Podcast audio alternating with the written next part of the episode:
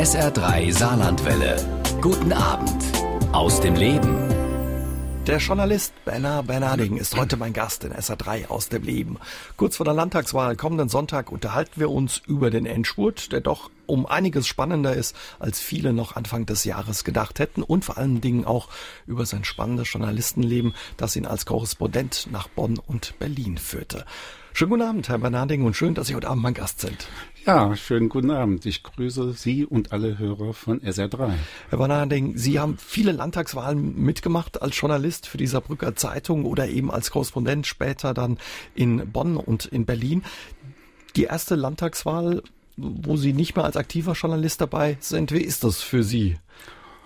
Naja, es ist natürlich etwas ungewohnt, weil man es jetzt von außen sieht, wenn man so will. Sonst war ich mittendrin. Und äh, aber es ist auch interessant zu beobachten, wie die anderen Kollegen das machen. Mhm. Also kann man sich ein bisschen zurücklehnen und das beobachten, weil ein Beobachter der, des politischen Geschehens im Land, in der Republik sind Sie sicherlich geblieben. Das bleibt man immer. Wenn man einmal Journalist ist, bleibt man das immer. Es ist doch noch ein bisschen spannender geworden. Im Januar sah es noch so aus, als ja, wäre die CDU klar vorne. Jetzt hat die SPD in den letzten Wochen deutlich aufgeholt, wenn man den Umfragen glauben darf.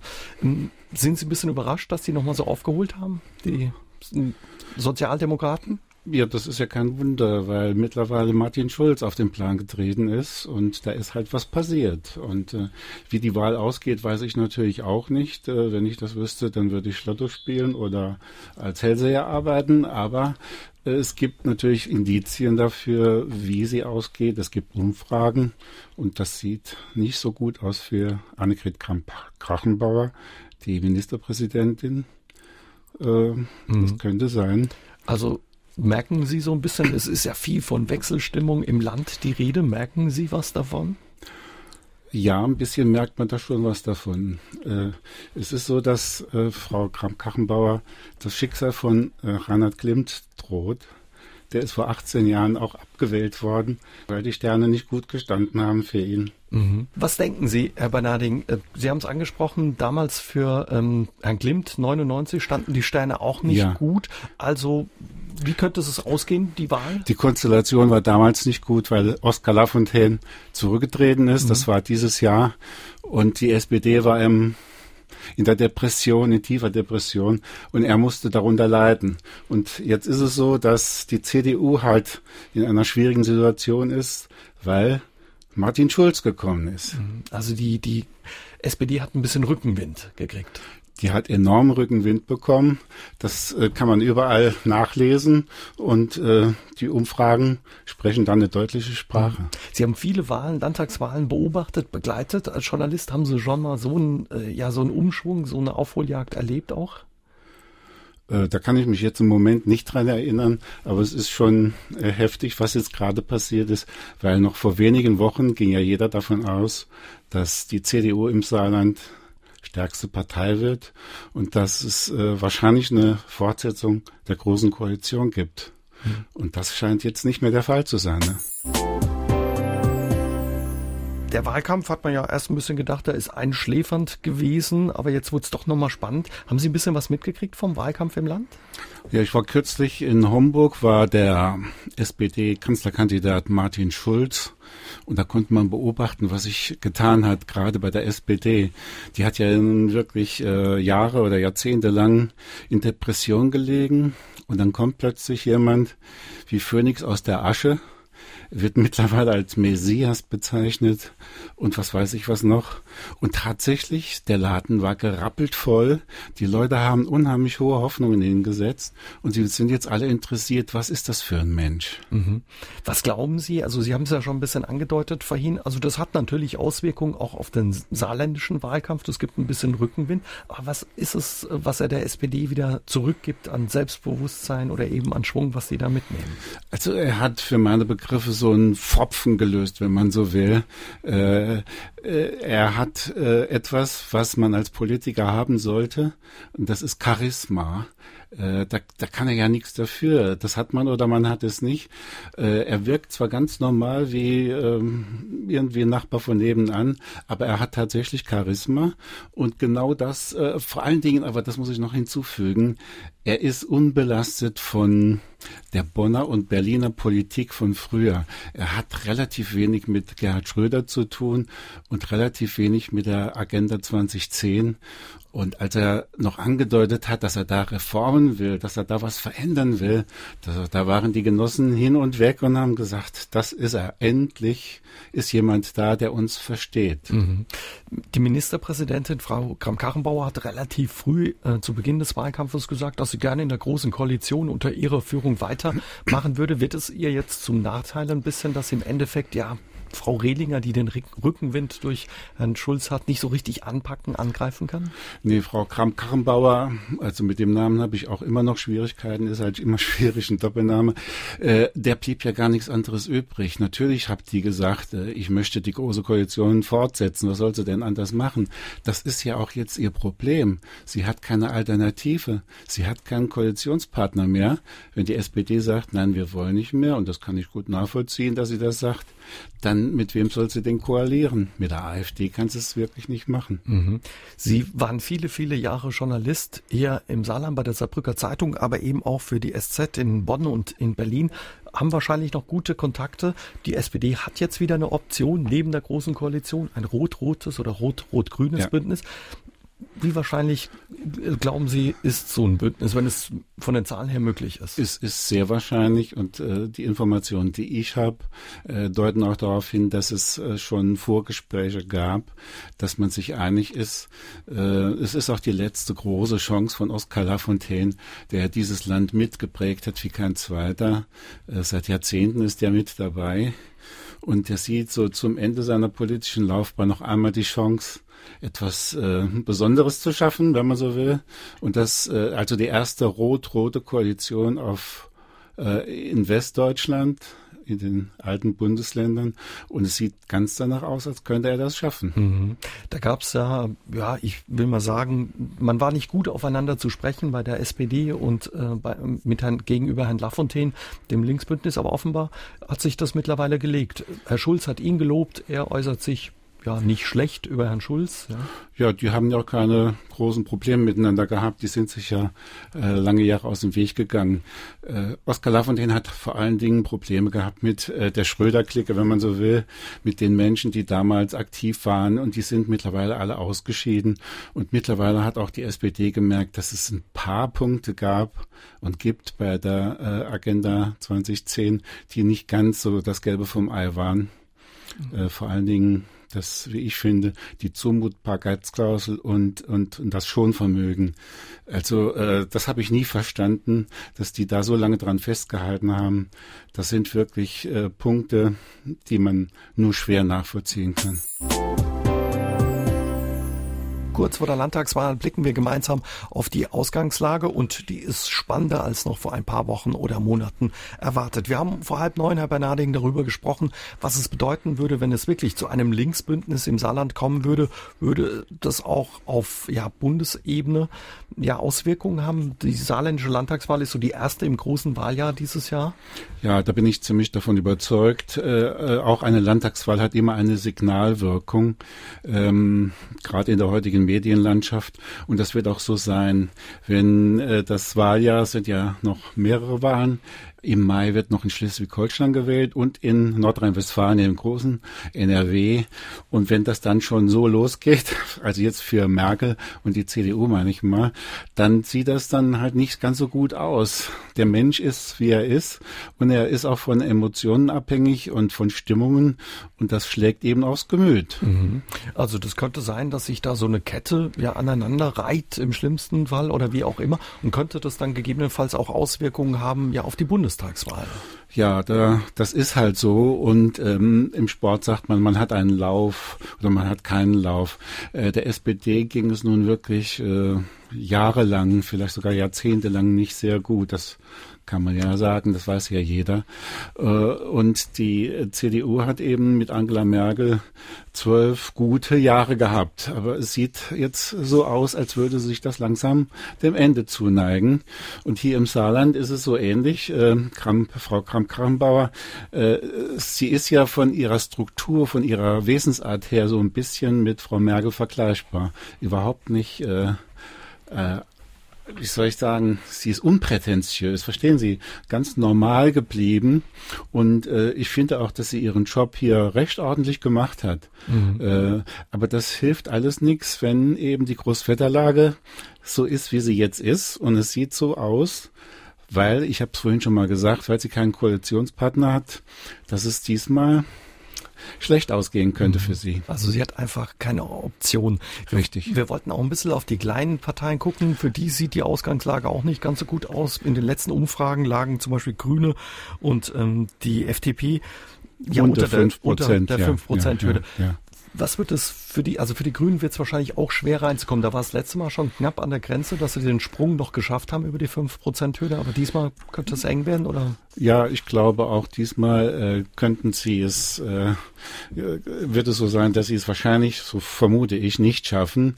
Äh, sie waren immer ganz knapp nur reingekommen und diesmal äh, es ist überhaupt keine grüne Zeit. Auch auf Bundesebene äh, sind sie schwer abgesagt. Ähm, der Trend ist nicht grün zurzeit und wenn ich das noch hinzufügen darf, die Wahlwerbung, die die Grünen hier im Saarland machen, die ist also schon schwer krass. Ähm, die haben solche Plakate mit, mit Donald Trump, mit, mit einem Glas schmutzigen Wassers oder mit einer, was weiß ich, Atomtonne.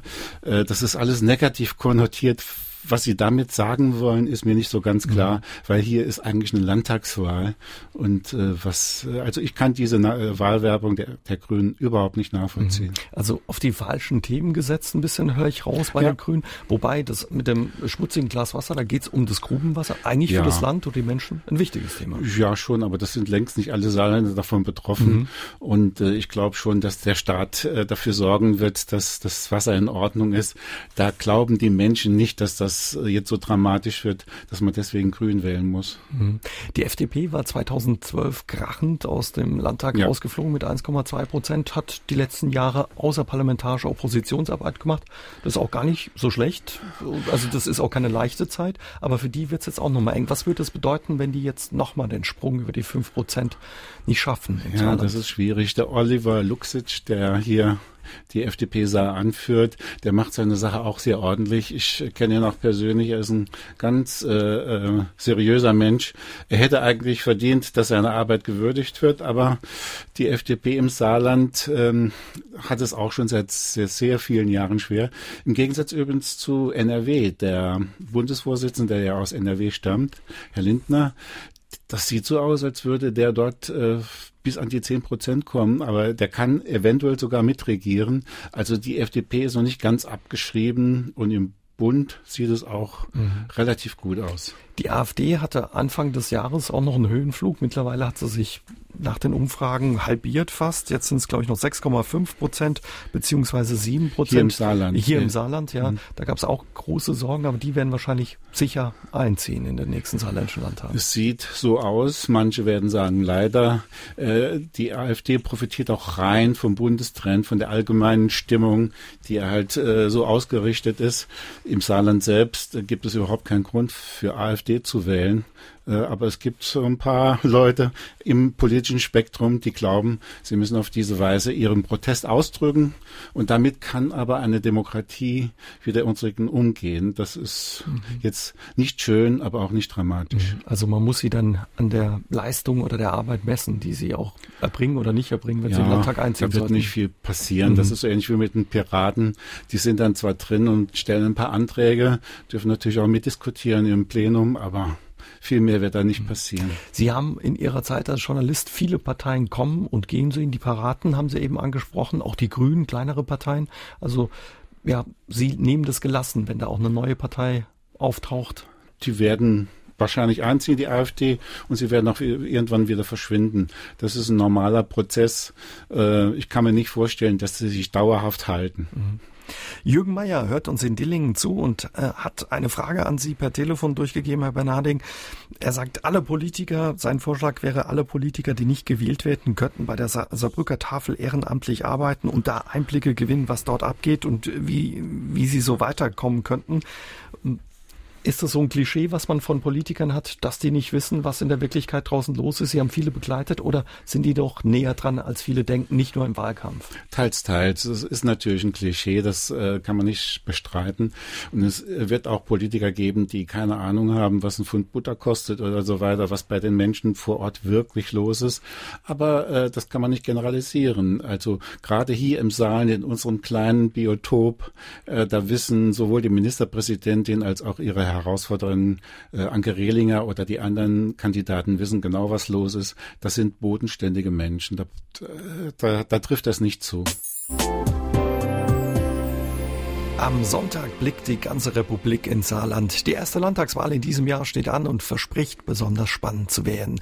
Während 2012 im Endeffekt von vornherein feststand, dass es eine große Koalition geben könnte oder geben wird, ist die, dieses Mal noch alles offen. Und mein Gast heute Abend bei SA3 aus dem Leben ist der Journalist Bernard Bernarding.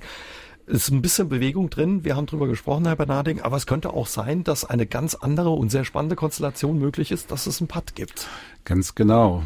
Äh, ein Pad ist sogar sehr wahrscheinlich, sogar wahrscheinlich, weil äh, der sogenannte rechte Block oder konservative Block, wie, wie man immer auch will, äh, äh CDU und AfD, ähm, die könnten ungefähr so stark werden wie SPD und Linke auf der anderen Seite.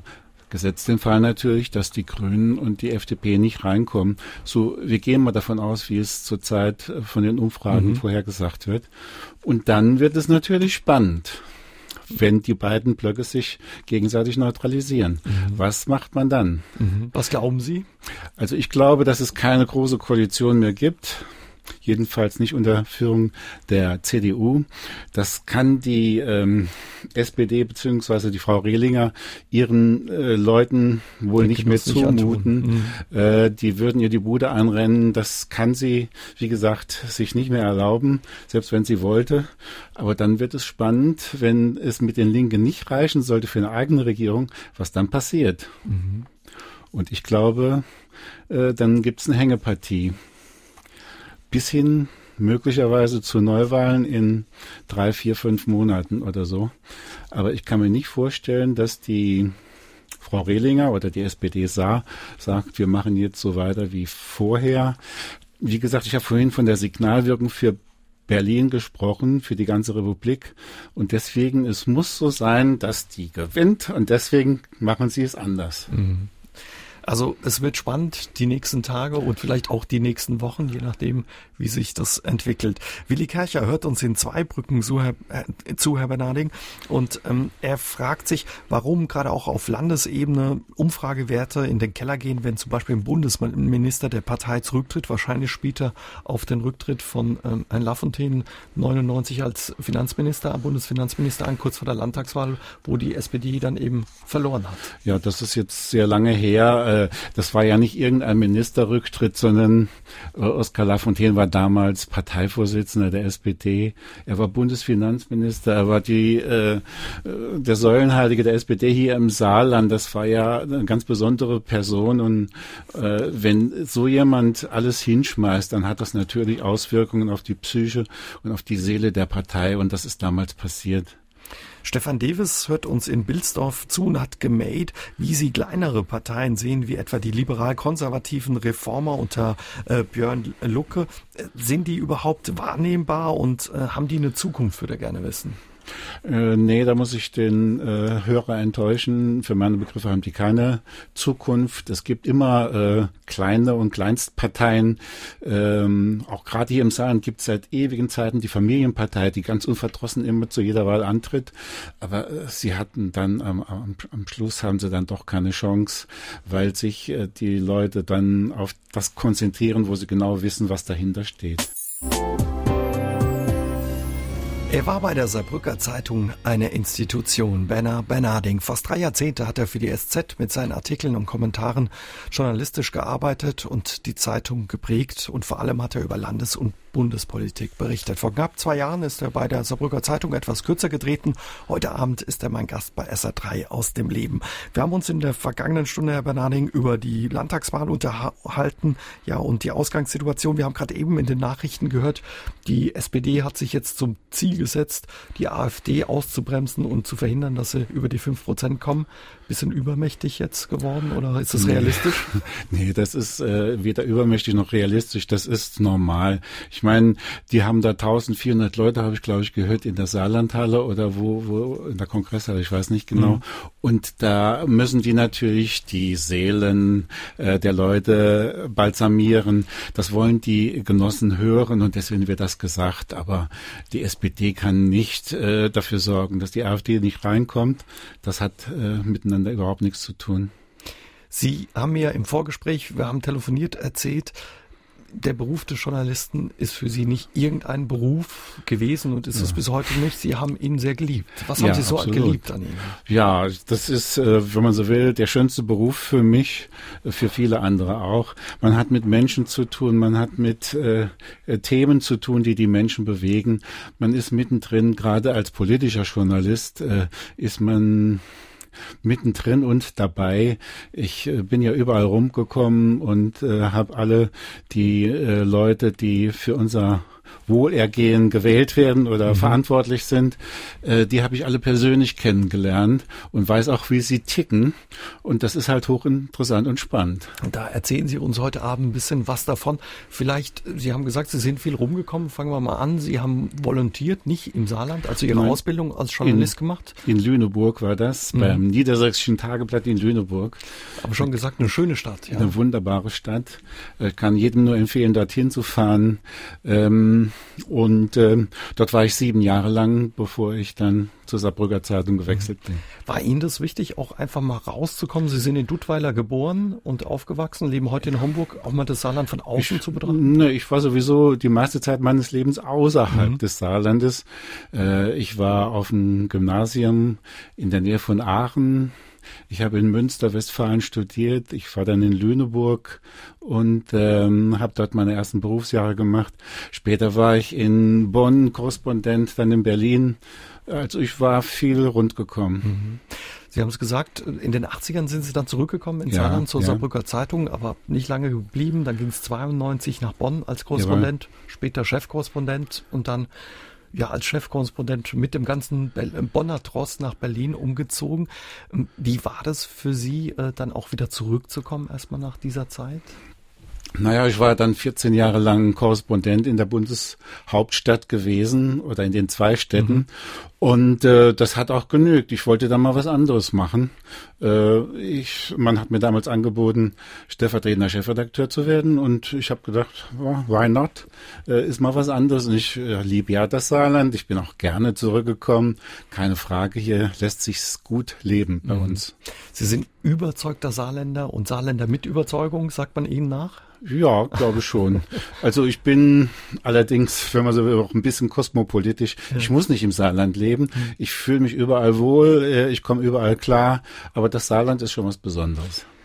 Nichtsdestotrotz haben Sie das Land oder die Zeitung, dieser Brücker Zeitung hier geprägt durch Ihre Kommentare. Da kennen Sie auch noch viele Hörer von uns auch, haben Sie wahrgenommen. Und einer hat an Sie eine ganz konkrete Frage. Guten Abend. Mein Name ist Klaus Utlich. Ich rufe aus Neunkirchen-Vorbach an. Bin seit Jahrzehnten Abonnement der Saarbrücker Zeitung. Gerne und mit viel Interesse habe ich Ihre Kommentare verfolgt. Ich kann mich dabei nur den Aussagen von Heiko Maas und Frau Karrenbauer anschließen. Sie waren nie verletzend, unsachlich oder gar unfair in ihren Aussagen. Meine Fragen an Herrn Bernarding. Sie waren tätig in Saarbrücken, Bonn und Berlin. Welche der drei Arbeitsbereiche hat Sie am meisten geprägt? Was wäre der wesentliche Inhalt eines Kommentares über den neuen US-Präsidenten Donald Trump in der aktuellen Ausgabe der SZ? Und würden Sie eine Prognose zur Landtagswahl am 26.03.17 wagen? Vielen Dank. Fangen wir mal vielleicht mit ja. der letzten Frage an, mit der Prognose für Prognose. die Landtagswahl. Habe ich vorhin schon gesagt, ich kann das nochmal wiederholen. Ich glaube, dass äh, SPD und Linke eine knappe Mehrheit erringen werden und eine Regierung eingehen werden, also eine Koalition eingehen werden. Soviel ich weiß, versteht man sich auch im Hintergrund und das ist schon, wenn man so will, ein bisschen, ein bisschen festgemacht. Ja, ja. Der Kommentar über Herrn Trump, äh, wie hätte der gelautet? Ja, der wäre fürchterlich ausgefallen, muss ich ehrlich sagen. Also als der gewählt wurde, dieser Mensch, ähm, ich konnte, ich konnte kaum noch schlafen. Das war ja nachts und ähm, das ist so ziemlich das Schlimmste, was äh, unserer Welt passieren konnte, dass dieser ähm, dieser Chauvinist und äh, Psychopath, möchte ich fast sagen, äh, der nur durch sein Geld das geworden ist, was er ist, äh, dass der ein Mann ohne jede Kultur und ohne Stil und auch ohne Intelligenz übrigens, der, ich, ich glaube nicht, dass er besonders intelligent ist, dass der jetzt das wichtigste Amt auf der Welt innehat, das ist schon dramatisch. Die Station, Sie haben es gesagt, Bonn war eine Station, Berlin als ja. Korrespondent, dann eben auch viele Jahre hier in Saarbrücken. Haben Sie alle Stationen geprägt oder gab es da eine, die Sie besonders geprägt hat? Ach, geprägt weiß ich nicht. Ich glaube, alle haben mich ein bisschen geprägt. Sehr gerne war ich in Bonn, Korrespondent in Bonn, das war wunderbar. Wer das alte Bonner Regierungsviertel kennt, der wird äh, mich da bestätigen. Das war, äh, das ist so ein kleines Biotop gewesen. Äh, alle Landesvertretungen waren wie an einer Perlenschnur nebeneinander. Das Bundeshaus, der Bundestag, alles war da. Man hat die Leute auf der Straße getroffen, Minister, Staatssekretäre, Abgeordnete. Man hat mit ihnen ge, äh, was getrunken, was besprochen, das nächste Interview ausgemacht. Äh, es war wirklich äh, schön. Es war eine tolle Zeit, die auch noch unbelastet war von diesen Sicherheitsvorkehrungen, die es heute gibt. Damals konnte man in den Bundestag rein und raus spazieren, wie man wollte. Das ist heute nicht mehr vorstellbar. Sie haben ja schon gesagt, Bonn, das war eine besondere Zeit für Sie. Das war noch, klang so ein bisschen, als wäre das noch eine heile Welt gewesen. Die alte Bundesrepublik ohne große Sicherheitsvorkehrungen, nicht ohne Sorgen, will ich sagen, aber war es auch. Ja. ja klar, die Sorgen gab es immer. Ich meine, äh, damals, ich kann mich erinnern an die große, jetzt kommen wir wieder auf Saarland zurück, an die äh, Kohleproblematik, als die Kohlesubventionen zurückgeführt werden sollten. Und da gab es Riesendemonstrationen damals in Bonn. Die Bergleute sind hingefahren, ja. Genau, mhm. auch aus dem Saarland sehr, sehr viele. Und äh, sie haben die ganze Innenstadt blockiert das war sehr eindrucksvoll, was damals passiert ist. Man hat so richtig gespürt, wie es an die Substanz ging mhm. von diesen Menschen, die Angst um ihre Zukunft hatten, ja. Sie sind dann später umgezogen mit der Bundeshauptstadt der alten Bundesrepublik ein bisschen von Bonn nach Berlin, haben da das ja, Büro für die Saarbrücker Zeitung aufgebaut. Wie hat sich das dann verändert? Das waren die Sicherheitsvorkehrungen, aber wie hat sich sonst verändert? Ja, Berlin ist eine drei bis zehnmal größer als Bonn. Äh, äh, und ähm, es, es verläuft sich halt äh, komplett. Äh, der neue Bundestag, alles war anders, alles war neu. Man, man ist sich nicht mehr so oft über, äh, über den Weg gelaufen. Und es ging ja schon relativ schnell, dass dann 9-11 kam, dieser furchtbare Anschlag in New York, überhaupt in Amerika. Und danach hat sich alles verändert. Die Sicherheitsbestimmungen wurden dermaßen verschärft. Die haben ja in Berlin die gesamte äh, Wilhelmstraße zum Beispiel gesperrt. Äh, da musste man dann riesige Umwege fahren. Wilhelmstraße ist, wo das Außenministerium ist, was wahrscheinlich viele kennen, und, oder? oder? Nee. Direkt am, am Hotel Adlon an, am äh, Brandenburger Tor. Ja, ja, genau in der Nähe. Und äh, weil dort die britische Botschaft war, muss man immer dann außen rumfahren. Und äh, das ist nur ein Indiz von vielen. Es hat sich ähm, es hat sich alles verändert.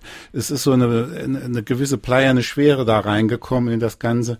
Und äh, auch im Bundestag musste man jetzt immer äh, Ausweise tragen und sich ausweisen es äh, wurde anders. Es wurde anders. Ja. Wie hat sich das auf Ihre journalistische Arbeit auch im Umgang mit den Politikern und Ihren Mitarbeitern ausgewirkt? Hat sich es ausgewirkt? Ja, man, man hat sich nicht mehr so oft getroffen. Mhm. Das ist klar. Ähm, man konnte sowieso als Korrespondent, als Bundeskorrespondent konnte man, wenn man so wollte, von, von vom Büro aus arbeiten. Man hat Bundestagsfernsehen gehabt. Die Bundespressekonferenz hat ein eigenes Fernsehen. Man konnte das praktisch von vom, vom Büro aus verfolgen. Also man musste nicht raus. Man musste nicht raus, aber ich bin immer raus. Ich musste dabei sein. Warum? weil mich der Kontakt interessiert hat. Ich habe auch auf äh, Pressekonferenzen immer freche Fragen gestellt, wenn man so will. Und äh, das hat mich interessiert. Und vor allen Dingen nachher äh, kann man dann auch an den Politikern oder an, an wen auch immer ran und äh, zusätzliche Fragen stellen, mhm. Kontakte herstellen, mit Kollegen besprechen, analysieren, was da jetzt gerade passiert ist. Mhm. Kommt man an solche Minister ran, Bundesminister auch, oder ist es gar nicht möglich? Werden die so abgeschirmt von ihren ähm, Mitarbeitern, Referenten, von den Sicherheitsleuten teilweise? Oder kann man auch wirklich auf dem Flur mal einen Bundesminister treffen und sagen, hier, hör mal, ich hätte da noch eine Frage. Äh, das geht schon, vor allen Dingen wegen, wie gesagt, Termine sind. Im Bundestag selbst natürlich äh, oder auch auf Pressekonferenzen. Aber um an diese Leute ranzukommen, gibt es ja auch äh, die Journalistenkreise, äh, Hintergrundkreise, wo äh, man sich nahe kommt, wenn man so viel, wo man unter drei nennt man das. Mhm. Also es ist nicht zur Veröffentlichung, sondern es ist reines Hintergrundgespräch, um Sachverhalte besser verstehen zu können, um einordnen zu können. Laden Journalistengruppen Politiker ein oder auch umgekehrt. Äh, auch bestimmte Politiker haben auch Kreise. Auch die Kanzlerin, die hat ihren eigenen Kreis, den sie dann äh, gelegentlich informiert und einlädt. Und dann sind die Leute immer stolz, wenn sie da Mitglied sein dürfen. Aber es ist eine Auswahl. Ja? Es ist eine Auswahl, es ist eine Auswahl. Und äh, ich hatte das Glück, wahrscheinlich, weil ich auch viele Zeitungen vertreten habe, überall dabei sein zu dürfen. Auch im Kreis der Kanzlerin? Auch bei der Kanzlerin, ja. Wie war das? Wie muss man sich das vorstellen, Herr Bernardi?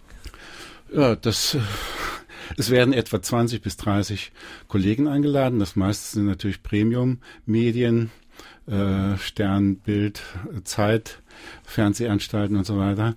Und eben noch ein paar andere. Und ich war dabei. Und wir sitzen da, es gibt Kaffee und Kuchen oder, oder Schnittchen. Und dann kommt die Kanzlerin oder wer auch immer, irgendein Minister und steht für Fragen zur Verfügung. Ist sie da anders, als man sie erlebt ja, in den Pressekonferenzen nicht oder viel. Die Frau Merkel ist äh, relativ, relativ unverkrampft. Die äh, verstellt sich nicht. Das heißt, die ist da nicht viel anders als sonst wo. Aber sie ist natürlich doch schon ein bisschen lockerer, weil man unter sich ist. Es sind keine Kameras dabei. Und dann kann man auch mal ganz bisschen rumfrotzeln, wenn man so will. Sie haben viele Politiker begleitet, auch über die Jahre. War Frau Merkel so eine Politikerin, wo Sie dachten, die geht ihren Weg? War das für Sie absehbar? Nee, am Anfang ehrlich gesagt nicht. Ich meine, ich habe sie ja von Anfang an äh, begleitet. Sie war am Anfang, äh, ja, soll man sagen, graues Mäuschen, wenn Sie sich noch an ihre Frisur erinnern am Anfang. Und äh, Familienministerin war sie. Sie wurde nicht so ganz ernst genommen. Sie hat auch schon mal im Kabinett geweint, weil, weil äh, der Kanzler, der Kohl damals, sie kritisiert hatte. Und äh, das hat, sowas spricht sich immer rund. Es gibt immer jemanden, der das dann verrät oder ja, ja, klar. Und ähm, da haben wir gesagt, na ja, Mädel halt. Dass sie diesen Weg geht, das hat keiner vorausgesehen. Sie hatte allerdings auch viel Glück gehabt, muss man sagen. Äh, wenn äh, Wolfgang Schäuble, der damals CDU-Vorsitzender war, sie nicht zur Generalsekretärin gemacht hätte, weil er eine Frau haben wollte. Sie war gerade da. Und äh, wenn nicht die CDU-Spendenaffäre passiert wäre, ich glaube nicht, dass sie dann diesen Weg hätte gehen können. Herr Bernarding, wie unterscheidet sich oder hat sich Ihre Arbeit unterschieden in Berlin, Bonn zum Saarland? Konnte man hier oder tickt hier die Politik anders? Funktioniert die hier anders im kleinen nee, Saarland? Nee, das kann man nicht sagen. Die Politik funktioniert überall gleich und ein Journalist arbeitet auch äh, überall ungefähr gleich. Man sammelt Informationen und schreibt dann einen Artikel drüber. Man trifft Leute, spricht mit ihnen und sagt, warum machst du das so und so? Mhm. Und äh, das ändert sich nicht. Äh, das ist kein großer Unterschied. Der Unterschied besteht halt darin, dass, dass das Saarland äh, sehr überschaubar ist. Man kennt fast jeden. Und äh, dass Berlin eben sehr, sehr groß ist und äh, unüberschaubar, wenn man so will. Gerade aber, weil man ja die Leute hier kennt oder jeden kennt, viele kennt wahrscheinlich auch über viele Jahre, kann man anders schwätzen mit den Politikern, anders reden im Land? Ja, das ist immer das äh, Problem, wenn man sehr nah dran ist, dann kann man auch nicht gut attackieren. Also wenn Sie die Medienlandschaft äh, beobachten, die Kollegen und Kolleginnen, die schreiben die schärfsten Kommentare immer über eine Regierungsumbildung in Timbuktu oder so, da kann man schön draufhauen. Oder wenn in Südamerika oder irgendwo etwas passiert. Aber wenn es äh, an die eigene Substanz geht von Leuten, die man persönlich kennt, dann ist man oft zurückhaltend, dann hat man auch eine gewisse Beißhemmung. Und genau diese Balance äh, hinzukriegen, das ist, macht dann die Kunst aus, wie ich finde, äh, wer ein guter Journalist ist. Wie ist Ihnen das gelungen? Sie haben kein Blatt vor den Mund genommen. Ihre Kommentare, ich habe es vorhin gesagt, die waren geschätzt von vielen, aber eben auch gefürchtet. Naja, ich war immer unabhängig, äh, war natürlich nie in einer Partei drin und habe versucht, äh, eine Äquidistanz zu halten. Ich habe mit allen, mit Vertretern aller Parteien relativ guten Kontakt gehabt und man wusste irgendwie, dass man mich nicht korrumpieren kann, glaube ich. Das mhm. wussten die, äh, die, meine Gesprächspartner. Und deswegen hat das immer gut funktioniert. Nichtsdestotrotz, Politiker sind ja auch Machtmenschen ein Stück weit. Wenn wir jetzt an zum Beispiel einen Oskar Lafontaine denken, den Sie auch als Ministerpräsident hier erlebt haben, später als Bundesfinanzminister. Wenn man den im Kommentar auf die Füße tritt, hält er das aus oder sagt er auch mal, Herr Bernarding? Nee, der ist, der ist ziemlich souverän. Ja. Was er nicht abkonnte, das war damals Anfang der 90er Jahre, seine sogenannte Pensionsaffäre. Da habe ich äh, für die Saarbrücker Zeitung auch maßgeblich drüber berichtet und da fand er sich falsch dargestellt. Das hat er äh, mich auch spüren lassen. Er hat dann ein Jahr lang nicht mit mir gesprochen hat mich ignoriert und es bedurfte der Vermittlung eines anderen Genossen, sage ich mal, äh, dass er wieder mit mir gesprochen hat. Aber nachher haben wir uns dann ganz gut verstanden. Aber er ist sehr souverän in der Hinsicht. Mhm. Hat auch viel aushalten müssen, hat auch viel ausgeteilt. Aber das macht ja gerade die Persönlichkeit aus. Mhm. Die Leute, die, äh, so wie Franz Josef Strauß früher, die, viele werden ihn nicht mehr kennen. Aber solche Typen oder Herbert Wehner, die machen ja eigentlich den Reiz der Politik aus. Wenn man so glatt gestriegelt ist wie viele Politiker heute, dann ist es irgendwie auch ein bisschen langweilig, oder? Mhm. Heute werden viele Politiker wahrscheinlich trainiert oder Nebentraining, Medientraining vor der Kamera für Interviews. Bei Herrn Strauß war das wahrscheinlich nicht der Fall. Nee, der, der, hat frei der von der brauchte Leber. das nicht, der genau. Das, nicht, das, war ein Naturereignis und äh, war auch für Journalisten immer hochinteressant, solche Leute zu erleben, ja.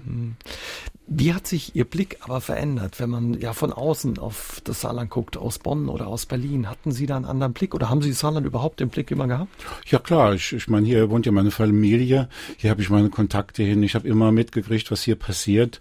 Und ich bin auch immer oft angesprochen worden, eben wegen Oskar Lafontaine, der schon auch bundesweit eine große Nummer war, das muss man schon, oder immer noch ist, muss man schon sehen.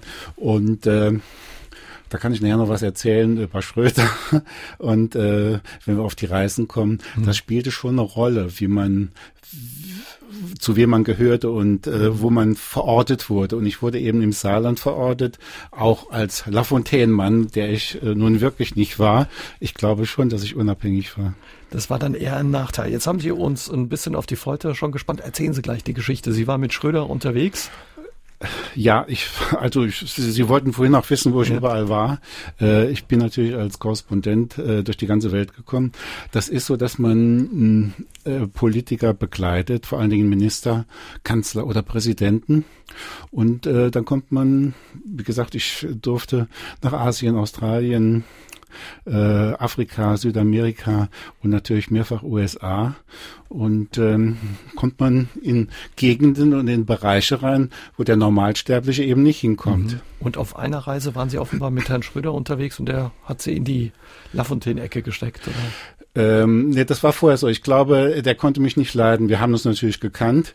Ähm, ich war für ihn ein Lafontaine-Mann. Und äh, man wird schnell in Schubladen gesteckt, das geht ja jedem so, auch Politikern. Und deswegen war er skeptisch mir gegenüber eingestellt. Ähm, aber damit musste ich leben. Ich war trotzdem in seinem Hintergrundkreis. Mit Herrn Schröder, haben Sie mir gerade erzählt, Herr Bernarding, während die Musik lief, ging es auch mal ins Oval Office. Ja, genau. Ich meine, das, da haben nicht allzu viele Menschen die Gelegenheit, in dieses Allerheiligste der Weltmacht USA äh, zu kommen. Das war eine ganz interessante Geschichte. Äh, wir haben äh, Bundeskanzler Gerhard Schröder begleitet. Es war zu damals zu W. Bush, George W. Bush, und zwar nach dem 9-11, es war eine kritische Situation, weil Schröder äh, sich gegen den Irakkrieg gesperrt hat. Kein leichtes Verhältnis ja, der genau. beiden damals. Äh, etwa 40 Journalisten sind mitgeflogen. Ich war dabei. Und dann war der Termin bei Bush im Oval Office. Und dann sagten die Amerikaner vorher, es dürfen nur zehn deutsche Journalisten mit und zehn amerikanische, weil das Oval Office soll ja nicht übervölkert werden. So, und wenn 40 Leute mitfahren, wer darf dann mit rein? Äh, der damalige Regierungssprecher hat gesagt, nee, nee, ich mach die, ich treffe diese Entscheidung nicht. Ich will es mir nicht mit den Kollegen verderben. Und das muss, muss schon der Kanzler selbst machen. Der Kanzler selbst hat die Entscheidung getroffen, die wurde uns dann morgens beim Frühstück verkündet. Und siehe da, Bernard Bernarding war dabei. Das habe ich deswegen nicht verstanden, weil, wie gesagt, das habe ich vorhin schon erzählt, ich der Meinung war, dass Schröder mich nicht leiden mochte weil ich ein Lafontaine-Mann gewesen sei mhm. angeblich. Aber er hat doch die Größe bewiesen und hat mich äh, mit ins Oval Office genommen. Und das war eine interessante Erfahrung. Wie war es da drin? Wirklich so klein, wie die Amerikaner gesagt haben? Naja, ich schätze mal, das ist so etwa 100 Quadratmeter groß. Das ist eine, eine, so eine Schätzung. Mhm. Ist nicht allzu groß. Und ähm, da gibt's auch noch eine, eine kleine Episode zu erzählen, weil ich habe mir gedacht, wenn ich da schon mal drin bin im Allerheiligsten, äh, dann möchte ich nicht hören, was der Herr Bush sagt oder der Herr Schröder, das kommt nachher auch über die Agenturen, das ist nicht so spannend.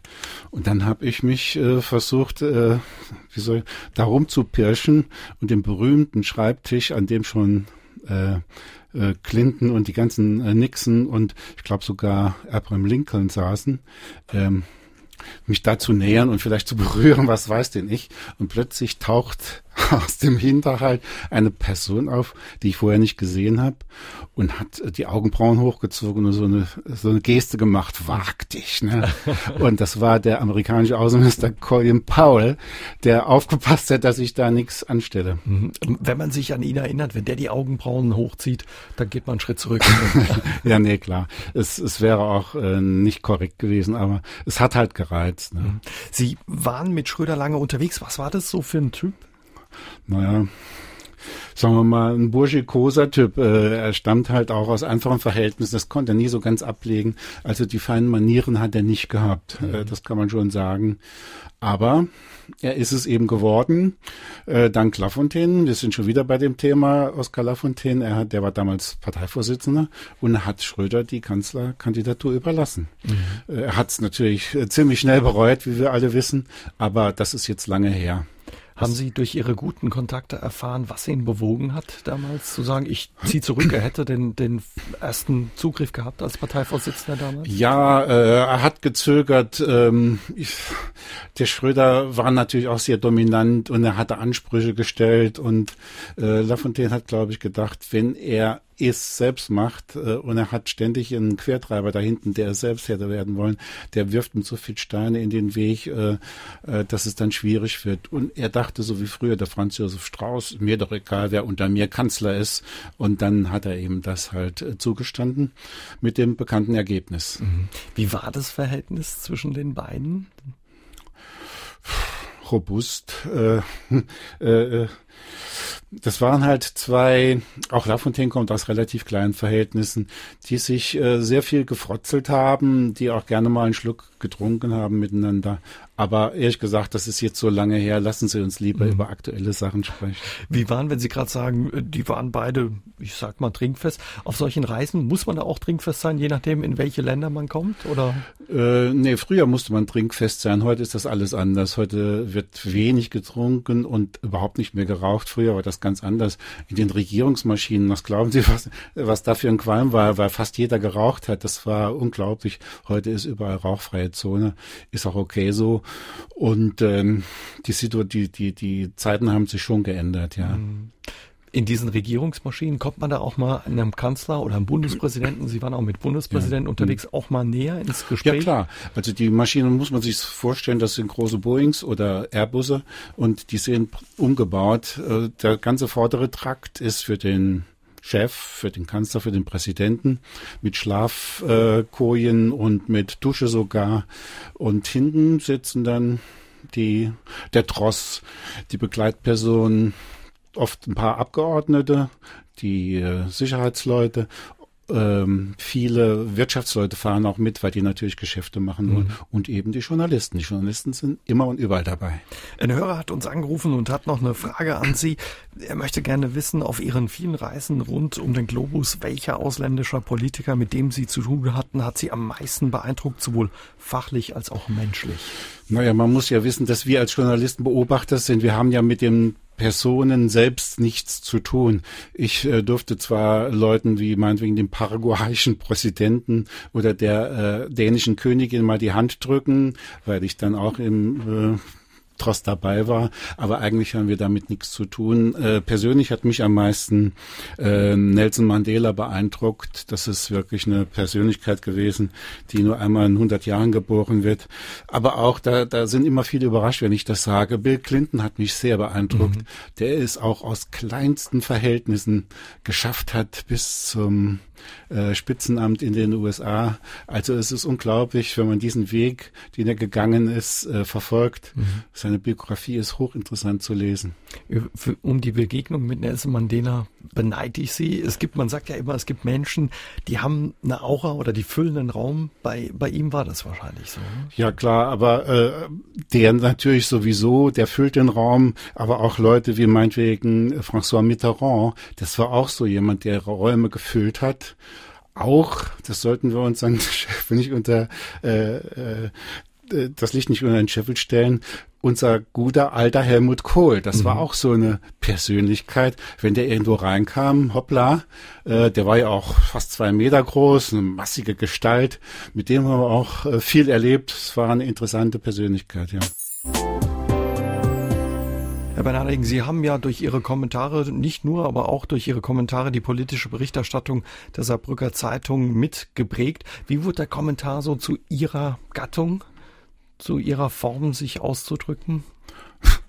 Äh, indem man es macht. Äh, mhm. Äh, ich meine, irgendjemand muss ja die Kommentare schreiben und äh, ich war politischer Journalist. Ich habe mich dafür interessiert und ich war auch am Schluss in einer führenden Position. Und es ist klar, dass man dann zu Feder greift, wenn ein besonderes Ereignis äh, dazu veranlasst. Ein, als stellvertretender Chefredakteur, ja. dann eben am Schluss ja. bei der Saarbrücker Zeitung. In den Nachrichten war gerade eben das Thema Maut äh, ein Thema, das wäre auch etwas gewesen oder was Sie kommentiert haben, aber was auch heute noch Sie reizen würde zu kommentieren. Ja klar, das ist ja auch ein wirklicher Blödsinn, was da passiert. Äh, aus einer fixen Idee der CSU, vor allen Dingen von Horst Seehofer, wird jetzt, äh, da soll ein Gesetz werden, das alle Bürger betrifft und äh, wo gewisse äh, Länder, zum Beispiel das Saarland als Randlagengebiet mit, mit Grenzen, kein Interesse daran haben kann, dass die Leute äh, Maut bezahlen, äh, sich an, an der Grenze stauen oder sagen, äh, nee, das möchte ich gar nicht, ich möchte nicht bezahlen, ich bleibe lieber da. Das Saarland hat sehr viele ähm, äh, wie soll ich sagen, Verkehr am, am Grenzverkehr. Ja. Grenzverkehr, ganz genau. Und ähm, wir sind darauf angewiesen, dass die Franzosen zu uns rüberkommen, mhm. genauso wie wir rüberfahren. Und das ist äh, auch wenn es eine Entscheidung ist, die im Bund gefällt wird, würden Sie trotzdem die saarländischen Politiker in die Verantwortung nehmen und äh, sie nicht nur mit Sonntagsreden davonkommen lassen? Ja, wenn man es wirklich nicht will. Ich meine, das Saarland hat relativ großen Einfluss in Berlin. Nicht nur durch seine Abgeordneten, sondern äh, der Peter Altmaier sitzt im Kanzleramt als Chef des Kanzleramts. Der Heiko Maas ist äh, Bundesjustizminister. Die Frau Kramp-Karrenbauer hat auch, äh, sie sitzt im Präsidium äh, der CDU und ist eine Freundin, wenn man so will, von der Kanzlerin. Also man könnte da Einfluss schon mehr geltend machen, wenn man unbedingt wollte. Aber es ist, wie es ist, äh, und es sieht zurzeit danach aus, als würde diese Mord kommen, die keiner haben will, außer der CSU. Sie haben nie ein Blatt vor den Mund genommen, wurden dafür geschätzt in Ihren Kommentaren. Was für Reaktionen gab es? Also Sie haben viele positive Reaktionen bekommen. Sie haben ein paar mitgebracht von ehemaligen Lesern. Das ist erstaunlich, wer da alles kam. Aber gab es wahrscheinlich auch Kritik? Ja klar, also es, es, gibt immer Leute, denen das nicht passt, was man schreibt. Ich meine, das politische Spektrum geht von rechts nach links und äh, man kann ja keine sowohl als auch Kommentare schreiben. Das heißt, das machen viele Kollegen schon, aber äh, die sind dann langweilig, äh, sondern man muss Position beziehen, klare Kante zeigen und wer eine andere Meinung vertritt, der findet das dann nicht lustig und dann ruft er an oder schreibt und sagt, was hast denn da für ein Mist geschrieben? Ich bin anderer Meinung. Aber das gehört zum politischen Dialog dazu. Äh, das ist ganz normal normal. Mhm. Erinnern Sie sich noch an einen Kommentar, der viele Wellen geschlagen hat? Äh, das war ein, ein Leitartikel über die Beschneidung. Vor ein paar Jahren war mal die, die Diskussion, ob äh, die, der, die, die Tradition der Beschneidung von Juden und äh, auch bei Moslems, ob das verboten werden soll. Es gab ein Gericht in Köln, das wollte das verbieten und dann hat die Bundesregierung in Rekordzeit das Gesetz geändert. Ähm, äh, ich fand das äh, schlecht und fand das falsch, weil ich denke, dass ähm, Menschen, Kinder in in, was weiß denn nicht, als Babys äh, am Leib versehrt werden, ohne dass sie danach gefragt werden, ob sie das überhaupt wollen. Ich finde das nicht richtig. Das habe ich auch geschrieben. Aber es gibt andere Menschen, die das so, die das anders sehen und die haben mir ihren Senf dazugegeben. Mhm. Aber das ist nochmal okay, voll okay. Früher oder häufig gab es Briefe oder E-Mails oder einen Anruf auf einen Kommentar. Heute gibt es wahrscheinlich auf Facebook ja, einen genau. Shitstorm. Haben Sie das auch äh, erlebt? Nee, also die sozialen Medien, die waren zu meiner Zeit nicht ganz so äh, in der Art wie heute. Äh, das hat es zwar schon gegeben, aber als Reaktion auf äh, Printmedien-Kommentare äh, gab es das seltener. Und hat auch mal ein Politiker gesagt, Herr Bernarding, so nicht. Klar, das gab's öfters. Ich kann mich an Peter Müller, äh, Müller erinnern, der ja auch viele Jahre lang Ministerpräsident hier im Saarland war. Der hat mich auch schon mal zur Seite genommen und hat gesagt, Bernard, das du hast aber äh, schlecht geschrieben, äh, das war nicht. Und äh, das gibt's, äh, aber gehört nochmal dazu. Völlig normal. Das muss man dann auch aushalten. Aber sicher. Bekannt für seine scharfen Kommentare und die vielen Reaktionen, die es darauf gab. Davon haben Sie uns ein bisschen erzählt. Was man die letzte Zeit aber auch häufig beobachtet oder beobachten kann, ist das schwindende Vertrauen äh, in die Medien. Wie erleben Sie diese Entwicklung, Herr Bernarding? Ja, ziemlich dramatisch. Ich meine, was jetzt gerade in Amerika vor sich geht, äh, das zeigt ja, äh, wie auf einen Fokus gerichtet, was, was, was das bewirkt, wenn sogar der amerikanische Präsident anfängt, die Glaubwürdigkeit der Medien zu untergraben. Das ist äh, auf mittlere und lange Sicht verheerend. Aber auch bei uns in Deutschland ist nicht mehr alles so, so toll, wie es mal war. Ähm, Sie kennen den, äh, den Vorwurf der Lügenpresse, der aus dem rechten Spektrum kam. Ähm, das wurde gleich ähm, für meine Begriffe falsch interpretiert äh, von beiden Seiten. Die Leute, die diesen Vorwurf erhoben haben, die wussten wahrscheinlich gar nicht, dass der NS belastet ist. Jedenfalls viele wussten das gar nicht. Und äh, die Reaktion der Politik war auch nicht gerade ähm, das Gelbe vom Ei. Ich kann mich erinnern, dass Heiko Maas, der damalige der äh, Bundesjustizminister, damals war es auch schon, äh, auf die Reakt auf die ähm, Demonstrationen von Dresden wörtlich gesagt hat, das ist eine Schande für Deutschland. Äh, das ist problematisch, finde ich, weil es gibt ähm, eben das Recht auf Meinungsfreiheit, das ist auch grundgesetzlich garantiert. Und wenn man anfängt, diese Leute auszugrenzen, weil man persönlich eine völlig andere Meinung hat, dann ist es eben schwierig, mhm. weil die sich ja dann erst recht, äh, wie soll ich sagen, trotz, trotzig verhalten und dann kommt man überhaupt nicht mehr zusammen. Wie würden Sie sagen, wie kann man dieses Vertrauen wieder zurückgewinnen oder den Leuten ja das Vertrauen auch in die Medien geben? Ja, durch, durch Argumente. Äh, am, am Sonntag war ja der, der Krönungsparteitag der SPD. Vielleicht haben Sie es gesehen, als Martin Schulz gewählt wurde. In seiner Rede hat er ich glaube, tausendmal gesagt, wir müssen alle mitnehmen. Frauen, Kinder, Menschen, äh, Behinderte, äh, äh, wer auch immer, hat alle genannt, alle, alle mehrfach be, be, benannt. Und dann sagt er gleichzeitig auch, äh, das ist eine Schande für Deutschland, die AfD. Aber das sind mittlerweile zehn Prozent oder noch mehr der Wähler in Deutschland, die alle generell als Schande zu bezeichnen und zu sagen, ähm, gleichzeitig zu sagen, ich will aber alle mitnehmen, das ist ein Widerspruch in sich, das stimmt nicht ganz, das ist nicht ganz stimmig. Also sich mit den Leuten und ihren Argumenten oder ihren Zweifeln auseinandersetzen. Muss man. Es gibt immer ein politisches Spektrum von rechts nach links und ähm, wer behauptet, dass das in Deutschland zu schlimm sei, der muss sich mal in andere Länder umgucken. Äh, ich glaube, so eine gesunde und starke Demokratie, wie wir sie in Deutschland haben, die kann das aushalten und ähm, die muss mit Argumenten arbeiten mhm. und nicht mit Vorwürfen und Beleidigungen. Auch miteinander reden und nicht nur übereinander. Ja, Genau. Und irgendwann mal muss man auch mit der FDP, äh, AfD, die wahrscheinlich in den saarländischen Landtag einzieht und auch in den Bundestag wahrscheinlich einziehen wird, muss man mit ihnen reden. Die sitzen dann nebeneinander und die sitzen in den Ausschüssen. Das sind dann Kollegen in Anführungszeichen.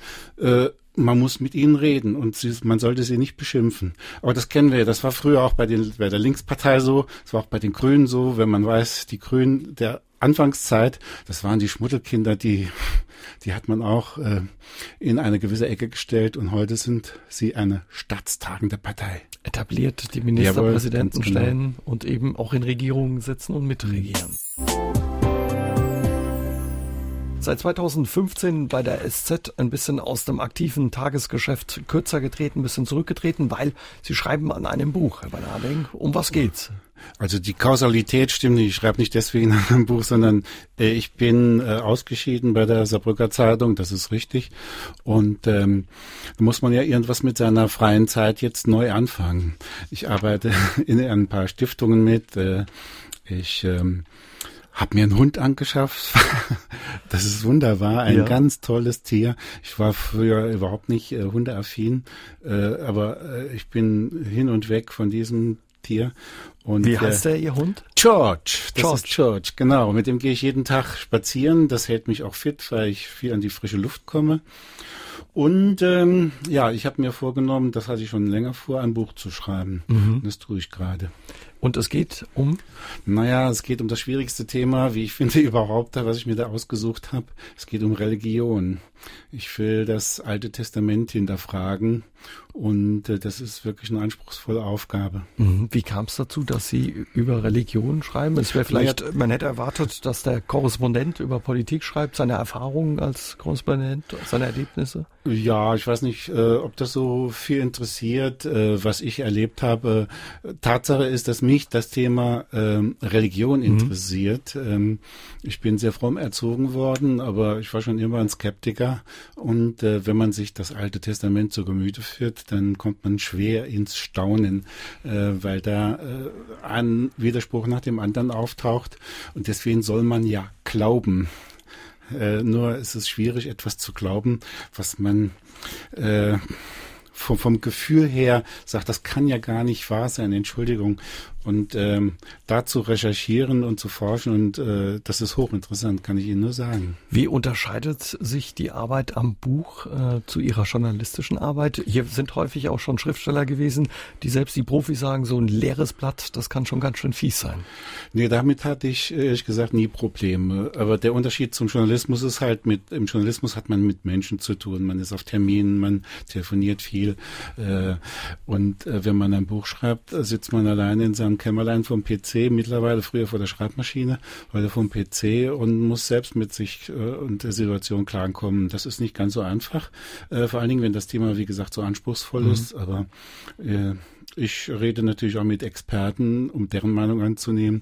Ich lese viele Bücher. Heute Mittag habe ich gerade mit einer bekannten und sehr interessanten Theologin gesprochen.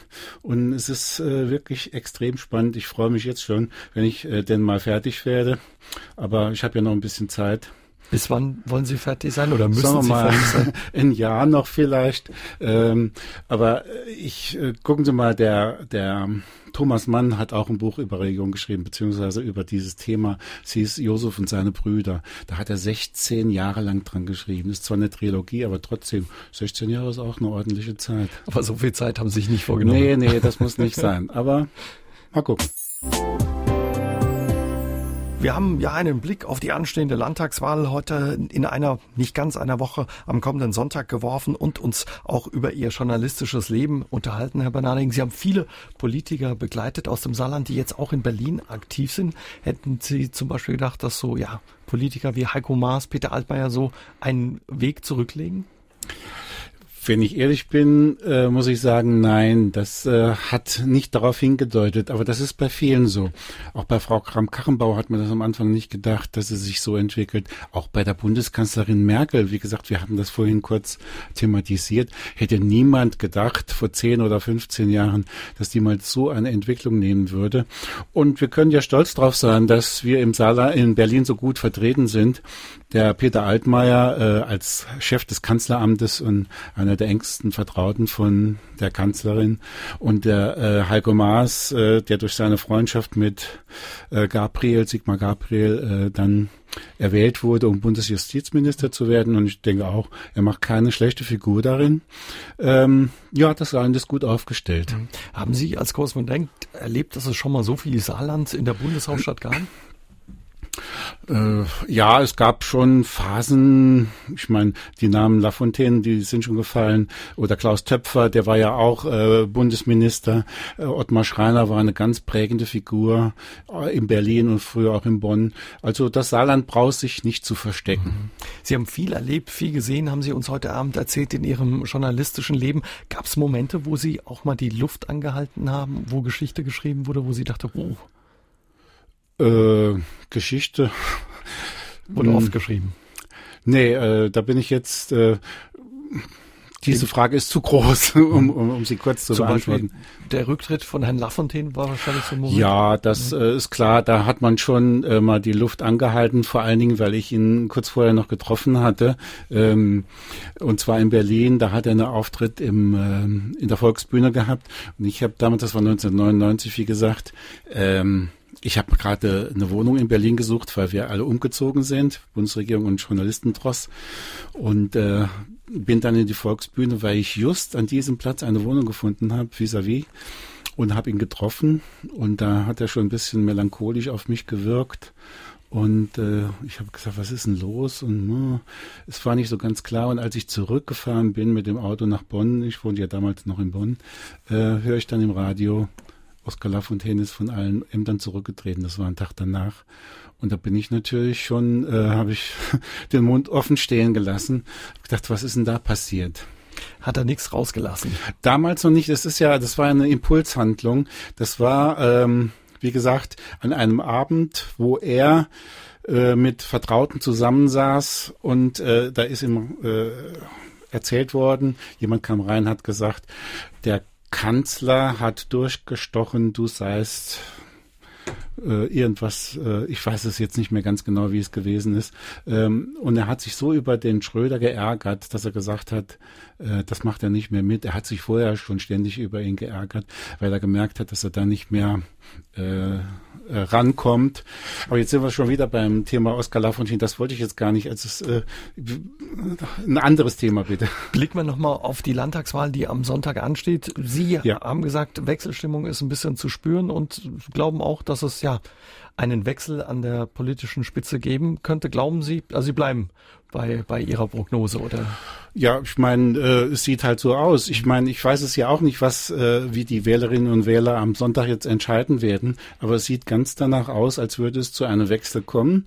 Äh, wie gesagt, äh, SPD und Linkspartei sind sich einig, dass sie zusammengehen wollen und nach allen Umfragen und nach der Stimmung, die man so spürt, mhm. äh, sieht es danach aus, dass es so kommt.